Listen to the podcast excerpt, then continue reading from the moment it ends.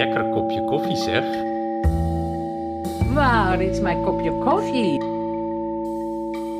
Zullen we een kopje koffie drinken? Lekker kopje koffie. Kopje koffie, der niederländisch-flämische Bücherpodcast. Und dazu möchte ich Sie wieder sehr herzlich begrüßen. Mein Name ist Bettina Baltschew und ich bin heute mit Anneleen van Offel verabredet. Wir möchten über ihr literarisches Debüt sprechen, das nach seinem Erscheinen 2020 viel Aufmerksamkeit in ihrer Heimat Flandern und auch in den Niederlanden bekommen hat.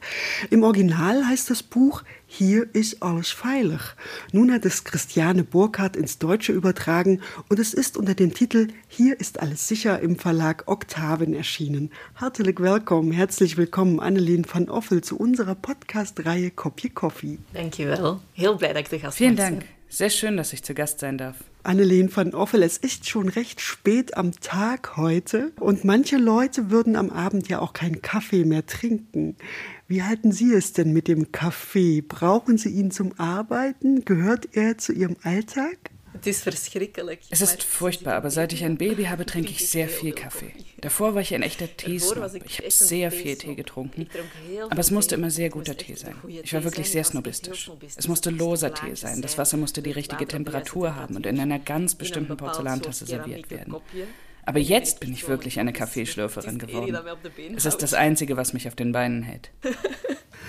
Ja, ich sag noch mal kurz, wer Sie sind. Sie wurden 1991 geboren und Sie haben in Antwerpen am Konservatorium studiert und zwar nicht Musik, sondern ein Fach mit einem sehr schönen Namen, nämlich Wortkunst. Was genau studiert man da? Äh, ja, Wortkunst ist etwas das es so wohl nur in en Antwerpen gibt oder überhaupt nur in Antwerpen En gelehrt wird. Man geht von der Frage aus, welche Geschichte man erzählen will. Und dann lernt man Media eigentlich allerlei verschiedene Medien kennen, mit denen man diese Geschichte erzählen kann. Das kann zum Beispiel auf der Bühne sein, als Monolog oder als Schauspielerin. Es kann aber auch das reine. Schreiben sein. Das ist der Grund, weshalb ich dort studiert habe. Oder es kann ein Podcast sein oder andere Medien. Es ist eigentlich eine sehr einzigartige Ausbildung, bei der man auch sehr viel liest, viele literarische Fächer hat und man ein paar Jahre lang in Geschichten eintauchen und en lernen kann, eine Geschichte auf ganz unterschiedliche Weisen zu erzählen. Ja, und wenn das so variabel und so verschieden ist, das ist ja dann auch zu Ihrem Fach geworden. Sie schreiben nicht nur, sondern Sie haben auch einen Podcast und Sie schreiben auch in Zeitschriften. Was unterscheidet denn diese Arten zu schreiben? Wie bestimmt die Form den Inhalt? Heel fijne vraag. Ja. Ik vind het om te beginnen heel fijn Das ist eine sehr schöne Frage. Ja, also erst einmal gefällt es mir gut, verschiedene Dinge zu tun. Denn das Schreiben allein kann manchmal sehr einsam, sehr monoton sein. Und es gibt eigentlich immer größere Projekte, die ein paar Jahre dauern. Deshalb ist es schön, sie mit kleineren Projekten zu ergänzen. Und ich sehe das so, dass ich mich für meine Bücher doch oft einige. Jahre meines Lebens in ein bestimmtes Thema einarbeite. Für Hier ist alles sicher waren das zum Beispiel. Israel und Palästina. Für mein zweites Buch ist hou eine ganz andere Welt. Und darüber hinaus te unterbreche ich die Einsamkeit auch gerne mit Gesprächen, die ich mit. Menschen führe, beziehungsweise mit Begegnungen. Was ich übrigens auch mit meinen in Büchern mache. Meine Bücher basieren sehr stark auf Begegnungen und interview. Interviews. Aber es ist schön, eine lange Schreibperiode zum Beispiel durch einen Podcast zu unterbrechen. Was ich da merke und womit ich mich auch in meinen Büchern sehr beschäftige, ich bin ein ziemlich tiefsinniger Mensch, ein ziemlich philosophischer Mensch. Also ich kann wirklich kein Smalltalk. ich bin sogar sehr gut darin, ein Gespräch awkward verlaufen zu lassen, weil ich sehr schnell in die Tiefe gehe. Das mache ich auch in meinem. Podcast, der Der Satz meines Lebens heißt.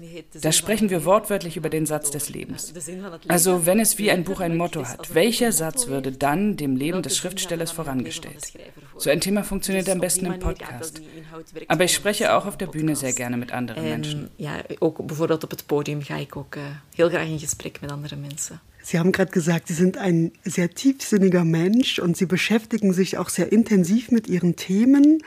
Und Sie haben es auch gerade schon gesagt, für Ihr Buch, Hier ist alles sicher, sind Sie nach Israel gereist. Das Buch spielt in Israel. Was genau interessiert Sie an dem Land und was verbindet Sie auch mit diesem Land? Ja, dat is een heel erg ehm, grote fascinatie van mij geweest, al heel erg lang. Das ist wirklich eine sehr große Faszination meinerseits, schon sehr lange in meinem Leben. Zunächst einmal sehe ich meine Autorinnenschaft als einen Anlass, Fragen stellen zu können. Einen Anlass, mich für lange Zeit in ein Thema zu vertiefen und es studieren zu können. Es ist vor allem aber auch ein Deckmantel, um in ein Land zu fahren und unhöflich sein zu können, unhöfliche Fragen stellen zu können, meine Nase in Sachen zu stecken, die mich eigentlich nichts angehen. Ich will also eine persönliche Frage in einen internationalen Kontext stellen. Das finde ich sehr interessant und auch sehr abenteuerlich. Abenteuerlicher als an meinem Schreibtisch zu sitzen und mir eine Frage bloß auszudenken. Das ist das eine. Und das andere ist, dass ich an einer Geschichte geschrieben habe, wie Eltern und Kinder manchmal auseinanderwachsen. Also wie unüberbrückbar die Distanz zwischen einer Mutter und einem Sohn werden kann. Und drittens bin ich schon mein ganzes Leben lang besonders fasziniert vom Judentum und damit auch von Israel. Das kam später dazu. Ich habe am selben Tag wie Anne Frank Geburtstag. Ich habe als Kind ihr Tagebuch gelesen und in der Schule Vorträge über Auschwitz gehalten. Das ist ein Interesse, das mit mir gewachsen ist und nach und nach auch Israel eingeschlossen hat. Also diese Dinge kamen nach meinem Studium sehr schön zusammen, als ich anfing, ein Buch zu schreiben und mich in ein Land vertiefen wollte, das ich nicht kannte. Ich wollte ganz explizit über eine Seite schreiben, von der ich am wenigsten verstanden habe. Deshalb bin ich dorthin gegangen. schrijven over de kant die ik het minste begrijp. Dus ben ik daar naartoe getrokken. Ja, und Sie haben es gerade schon ein bisschen angedeutet. Es geht um eine Mutter und ihren Sohn, eigentlich eine Stiefmutter, wie wir sagen. Diese Stiefmutter reist nach Israel, weil ihr Stiefsohn sie gerufen hat, ihr geschrieben hat, komm nach Israel, Mama. Das ist ein Satz, der immer wieder auch wiederholt wird in dem Buch. Doch als sie dann ankommt, die Stiefmutter, die Mutter, ist der Sohn bereits gestorben in einer Klinik mit 23 Jahren. Das kann man alles schon erzählen, weil man das sehr früh erfährt in ihrem Roman. Das ist die Ausgangslage. Lassen Sie uns doch erst ein bisschen über die Menschen sprechen. Wer ist diese Frau, diese Lydia Lamont? Ja. Sie ist eine belgische Ärztin, eine Neonatologin. Also eine Ärztin, die sich um Babys kümmert, die zu früh oder mit einer ernsten medizinischen Komplikation auf die Welt gekommen sind. Und sie war jahrelang mit Joachim verheiratet. Einem Mann, der aus Polen stammt und einen Sohn mit einer anderen Frau hat, die bei der Geburt des Kindes gestorben ist. Dieser Sohn heißt Immanuel. Und eigentlich hat sie für Immanuel gesorgt, als wenn es ihr eigenes Kind wäre.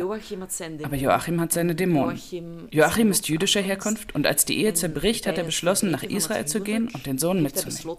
Damit ist der Kontakt zwischen Lydia und Immanuel abgebrochen, bis sie zehn Jahre später plötzlich eine E-Mail an ihre Adresse im Krankenhaus bekommt, in der steht, komm nach Israel, Mama. Aber sie zögert viel zu lange, weil sie doch keine richtige Verbindung mehr miteinander haben, auch wenn es ein sehr schmerzhafter Abschied gewesen war. Und schließlich kommt sie zu spät. Immanuel, der Sohn, es ist nicht ihr leiblicher Sohn, aber Sie haben es auch gerade gesagt, sie hat ihn geliebt wie einen eigenen Sohn und sie hat ihn auch begleitet. Was ich sehr berührend fand, dass an einer Stelle auch steht, sie hätte gern auch ein eigenes Kind gehabt, aber das wollte Joachim dann nicht mehr. Wenn, wenn eine Frau sich Kinder wünscht und Mutter sein möchte, dann sind die Gefühle so groß und sie gibt diese Gefühle an Immanuel weiter. Wie konnte sie denn zehn Jahre ohne ihn leben? Ja, heel moeilijk. Ja, sehr schwer. Denn sie hat sehr wohl den Kontakt gesucht. Das erzählt Immanuel später im Buch. Aber Joachim hat diesen Kontakt immer wieder verhindert. Joachim wollte nämlich, dass sich Immanuel in dem neuen Land gut integriert, also in Israel. Dass er keine engen Verbindungen mehr nach Belgien pflegen sollte, womöglich aus Angst, dass der Junge zurückkehren wollen würde. Es gab also Kontaktversuche, aber die wurden nie beantwortet. Und dass Joachim so handelt, liegt auch daran, dass Israel für ihn das gelobte Land ist, oder? Ja, Ja, für Joachim ist Israel die Antwort auf alle seine Lebensfragen. Was in aller Deutlichkeit nicht per se die Antwort für alle realen Juden ist, die nach Israel gehen. Das will ich sehr klar zeigen. Joachim ist kein Symbol. Joachim ist eine Romanfigur. Und innerhalb dieser Romanfigur ist es Joachim selbst, der damit ringt, einen Ort zu finden, an dem er zu Hause sein kann. Denn in Belgien findet er keinen Ort für sich und auch nicht neben seiner sehr ehrgeizigen Frau, die in einem Krankenhaus arbeitet. Und als die Ehe zerbricht, spielt für ihn natürlich auch die Vergangenheit seiner Familie eine Rolle. Und ist Israel eine Antwort darauf, was ihr im Zweiten Weltkrieg angetan wurde? Es ist so, als ob er etwas zurechtrücken könnte. Das ist etwas, wovon er hofft, es in Israel zu finden. Die Frage ist nur, ob es ihm gelingt. Denn für ihn ist das natürlich auch eine fremde Welt. Eine Welt, in der er nicht zu Hause ist, in der Immanuel nicht zu Hause ist. Und das ist Joachims Tragödie. Und das ist die Tragödie von Joachim. Es gibt einen Satz in Ihrem Buch, der lautet, ein Riss geht durch eine Familie, ein Riss geht durch ein Land. Dieser Satz steht über der Geschichte, die Sie geschrieben haben, und Sie haben ihn auf besondere Weise umgesetzt. Damit wir mal hören, wie das klingt, würde ich Sie bitten, uns einen kurzen Ausschnitt vorzulesen und anschließend wird die deutsche Variante von Antje Schmidt gelesen. Komm nach Israel, Mama. Vanaf de stoel lijkt het lichaam geen lichaam, maar het idee van een lichaam. Een bezinksel. En ook de barst is geen barst, het is het negatief van de muur. Een scheur in de kamer. Een opening. En daarachter Israël, het land waar Joachim en ik zo vaak over gediscussieerd hebben. Het land dat ik alleen kende uit het nieuws en dat hij voor mij ontvouwen heeft, urenlang. Van de zandruïnes van Caesarea naar de stranden bij Haifa, de mythische stad Akko en haar citadel, de witte muren van Jeruzalem, de grepen naar de hemel van de hotels in Tel Aviv. Tussen ons trok hij een land op waar hij nooit was geweest, uitgespreid over de keukentafel in Edegem. Ik zou zweren dat ik de barst hoor kraken. De ventilator vertraagt, valt dan ratelend stil. Het lijkt alsof het laatste restje lucht uit de kamer in één zucht verdwijnt.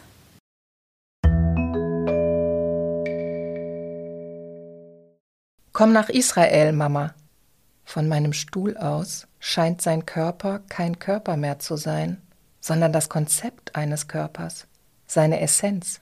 Und auch der Riss ist kein Riss, sondern das Negativ der Wand, ein Spalt im Zimmer, eine Öffnung, ein Dahinter Israel, das Land, über das Joachim und ich so oft diskutiert haben, das Land, das ich bisher nur aus den Nachrichten kannte und das er mir erklärt hat, stundenlang, angefangen von den Ruinen von Caesarea bis hin zu den Stränden rund um Haifa, von der sagenumwobenen Stadt Akkon und ihrer Zitadelle, über die weißen Mauern Jerusalems bis hin zu den himmelstürmenden Hotels in Tel Aviv ließ er ein Land zwischen uns entstehen, wo er noch nie gewesen war und das in Edechem über den ganzen Küchentisch verteilt lag.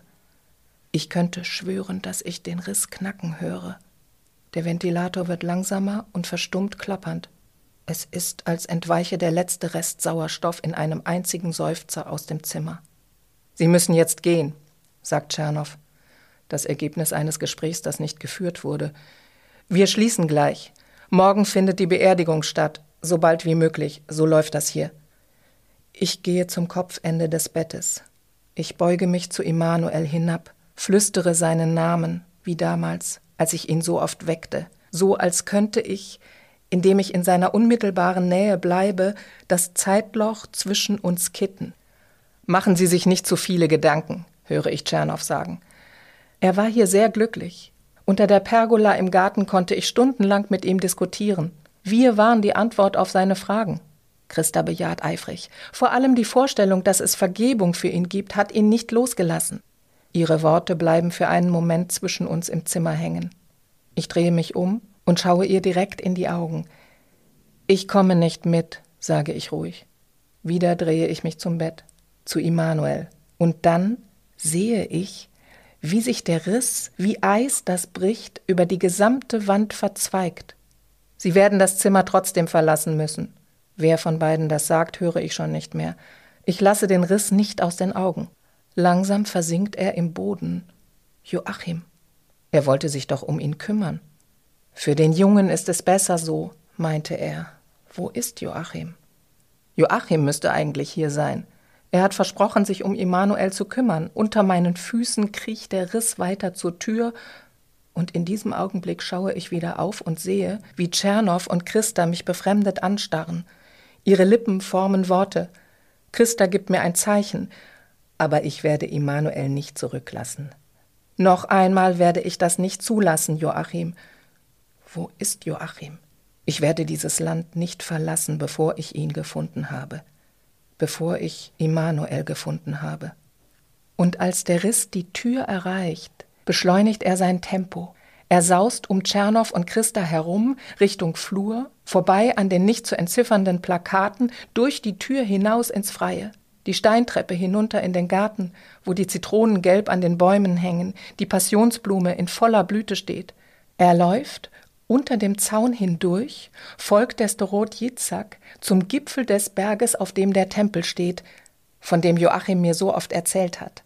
Dort hält er kurz inne, um durch die Gittertore zu den symmetrisch angelegten Gärten des Tempels vorzudringen. Große Kreise aus Rosen auf der einen und große Kreise aus Rosen auf der anderen Seite. Vorbei am heiligen Schrein mit der goldenen Kuppel, zwischen den grünen Heckenbögen und Veilchenbeeten hindurch, die fein säuberlich um das Heiligtum angelegt wurden. Nur ich sehe, wie der Riss die Stadt einnimmt wie er an den Fassaden der Häuser emporklettert und sich in den Seitenstraßen verzweigt, wie die Nerven eines Blattes.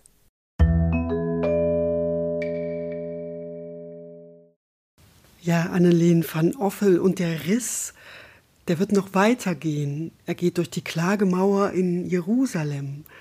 Wofür steht denn dieses Bild des Risses? De barst was eigenlijk voor mij een manier om de der Riss war für mich ein Weg, die innere Explosion Lydias zu zeigen. Die kann ich mit großen Gefühlen beschreiben, aber dann wird es sentimental. Das Problem ist natürlich, die Figur betritt ein Zimmer und ihr Sohn liegt tot auf dem Bett. Für sie völlig unerwartet. Das ist ein sehr großes Gefühl. Also wenn man versucht, das zu beschreiben, wird es schnell zu kitsch. Wir geraten in die Geschichte, nachdem die Bombe schon explodiert ist. Lydia sitzt schon eine Weile im Zimmer, wird gebeten, dieses Zimmer zu verlassen. Da sieht sie einen Riss, der sich über Immanuels Bett verzweigt, und dieser Riss läuft durch das ganze Land. Einerseits ist es natürlich eine Art, die Gefühle Lydias mit einer Metapher zu beschreiben.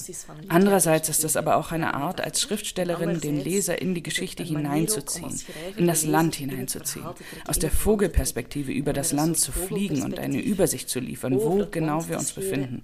Aber natürlich ist der Riss auch eine Metapher für die Zerrissenheit des Landes, zwischen Israel und Palästina, zwischen Eltern und Kindern, zwischen Frieden und Krieg. Ouders en kinderen, tussen Vrede en Oorlog. Ja, und nachdem Lydia erfahren hat, dass Immanuel schon gestorben ist, geht sie auf Spurensuche. Sie reist durch das Land Israel, sie trifft Menschen, die Immanuel gekannt haben. Sie besucht zum Beispiel seine Ex-Freundin Ofra und sie besucht auch einen Rabbi und sie fährt nach Hebron im Westjordanland, wo Immanuel seinen Dienst in einer Antiterrorbrigade geleistet hat bei der Armee. Eine besonders heldenhafte Brigade heißt es da. Aber genau diese Arbeit bei der Armee, der Dienst bei der Armee, war ein großes Problem für Immanuel, oder? Ja, voor Immanuel, die als zwölfjähriger Junge naar een Land gaat. Ja, für Immanuel, der als zwölfjähriger Junge in ein Land geht, wo er niemanden kennt, wo er die Sprache nicht spricht, mit einem Vater voller großer Erwartungen, der diese Erwartungen auch an seinen Sohn weitergibt, der wörtlich sagt, nachdem sie gerade angekommen sind, eines Tages wirst auch du das Land verteidigen. Denn jeder Jugendliche in Israel muss zur Armee. Die Jungen mindestens drei Jahre, die Mädchen zwei Jahre. Für Immanuel ist also die Armee ein Weg, sich gegenüber seinem Vater zu beweisen. Sein Vater stürzt sich in sein neues Leben. Er heiratet wieder, eine Frau mit drei Töchtern. Und auf Immanuels Schultern liegt sehr viel Druck. Und Immanuel geht so weit darin, zu beweisen, dass er es wert ist, dass er sich in der Armee hocharbeitet, dass er auch moralische Grenzen überschreitet. Die Tragödie Immanuel Manuels ist, dass er diese moralischen Grenzen schließlich so weit überschreitet, dass er auch den Kontakt zu seinem Vater verliert. Also in seinem Versuch, seinem Vater so nah wie möglich zu kommen, geht er zu weit und verliert ihn am Ende. Was Sie gerade beschrieben haben, dazu gehört auch, dass Lydia sich ein Video anschaut, das Immanuel im Einsatz zeigt. Er steht in der Wohnung eines Palästinensers, dessen zwölfjähriger Sohn Steine auf die Straße geworfen hat. Das ist eine erschütternde Szene, die aber im Westjordanland zum Alltag gehört. Und einmal sagt ein junger Mann zu Lydia, die Armee verursacht dunkle Flecken in unserem Gehirn. Manche Leute sind in der Lage, diese Flecken zu finden, andere nicht. Was meint er damit? Ja, das ist inderdaad das ist tatsächlich eine Aussage von jemandem, von einem Aktivisten im Buch, einem Jungen, den Lydia auf dem Weg zu Immanuel kennenlernt. Und der weist eigentlich darauf hin, dass es sehr schwierig ist, wenn man sich einmal in einem System befindet, außerhalb dieses Systems zu denken. Das ist ein Fehler, den viele Menschen aus dem Westen machen, weil sie denken, aber dann geh doch einfach nicht zur Armee. Oder wenn ich in Israel leben würde, dann würde ich Pünktchen, Pünktchen, Pünktchen. Aber was er dann meint, ist, das ist nun mal in diesem System drin. Und wir haben zum Beispiel auch unsere blinden Flecken, die wir nicht sehen. Darauf weist er mit seiner Aussage hin. Und dann gibt es einen weiteren Satz, den ich sehr interessant finde in Ihrem Buch. Sie schreiben, Israel entstand durch Texte, die wir lesen, durch die Geschichten, die er mir weitererzählte sagt Immanuel über seinen Vater. Das Land ist viel älter als der Staat. Auch deshalb hättest du nie dazugehören können, selbst wenn du gewollt hättest, weil du bloß den Staat kennst und nicht das Land. Ist ein bisschen kompliziert, aber es ist auch sehr interessant, diese Unterscheidung zwischen Staat und Land. Können Sie diesen Unterschied erklären? Ja, das, ähm, ja, Israel ist nicht nur ein Staat, sondern auch ein Gegenstand der Fantasie bei sehr vielen Menschen gerade in den Texten, die im Judentum weitergegeben werden. Es ist eigentlich ein Symbol und das ist es auch, was der Vater damit meint. Es ist eine kulturelle Bestimmung und kulturelle Identität, die man rein mit Landesgrenzen nicht fassen kann. Und Lydia fährt dann mit einer Touristengruppe auch selbst nach Hebron und dort sieht sie junge israelische Soldaten, die sie an Emanuel erinnern. Und sie hat ein T-Shirt bei sich, das Emanuel zuletzt getragen hat und auf dem T-Shirt steht der Slogan Stoned in Hebron. Das kann man auf zwei verschiedene Weisen verstehen. Entweder man ist vom Alkohol und Drogen völlig benebelt, also stoned, oder man wird eben mit Steinen beworfen. Eine Szene, die mich besonders beeindruckt hat und die uns Antje Schmidt jetzt noch einmal vorliest.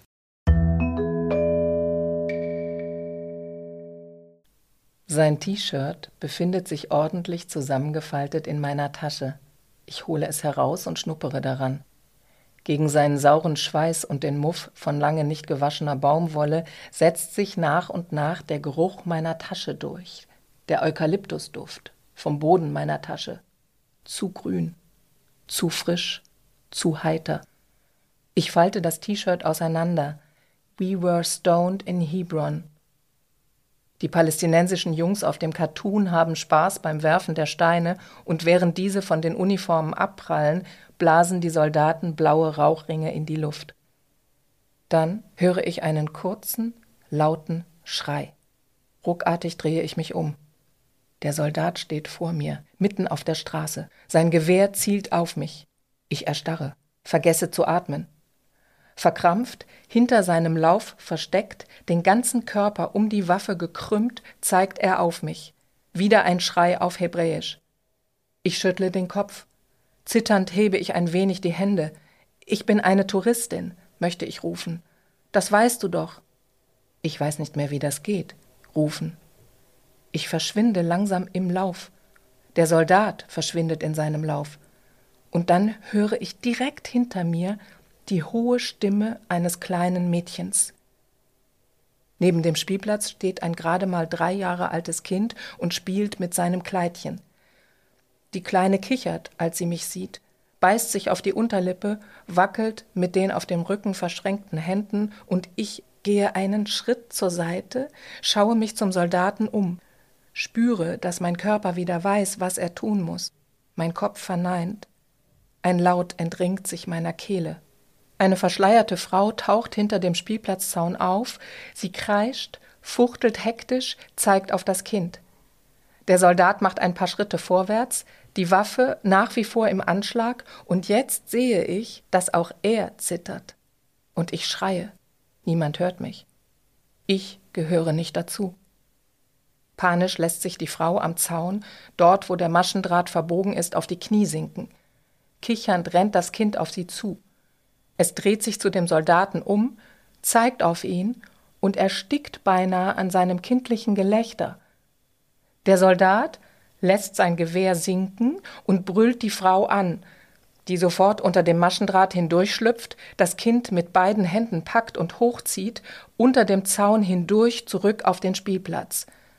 Bevor sie davoneilt, dreht sie sich kurz zum Soldaten um, Das heulende Mädchen im Klammergriff, ein Moment, in dem sich ihre Blicke treffen, bevor sie um eine Hochhausecke biegt. Der Soldat lässt sein Gewehr sinken, entspannt sich, tut nach wie vor so, als wäre ich gar nicht da. Er dreht sich um, schlendert zurück zu seinem Wachposten. Ich atme tief durch, versuche vergeblich das Zittern, das mich erfasst hat, zu kontrollieren. Ich möchte nur noch von hier weg. Ich möchte einfach bloß nach Hause. Ich laufe los.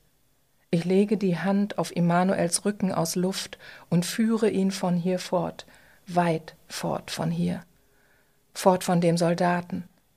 Wir laufen, schneller, tiefer in die Straße hinein.